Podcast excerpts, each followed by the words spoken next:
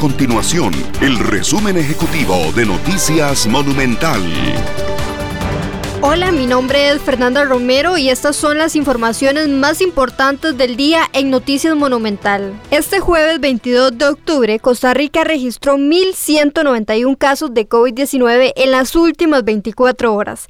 De la cifra, 324 son por nexo epidemiológico y 867 por laboratorio. En total se registraron 100.616 casos positivos. También 513 personas permanecen hospitalizadas por COVID-19. De esa cifra, 197 se encuentran en una unidad de cuidados intensivos. Además, Salud registró 15 fallecimientos por COVID-19 en las últimas 24 horas para un total de 1.251 muertes en lo que va de la pandemia.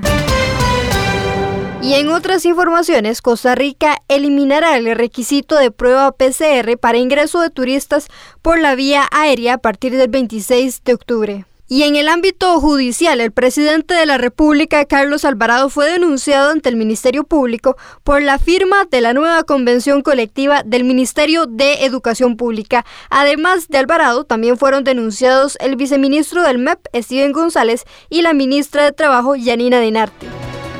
Estas y otras informaciones usted las puede encontrar en nuestro sitio web www.monumental.co.cr. Nuestro compromiso es mantener a Costa Rica informada.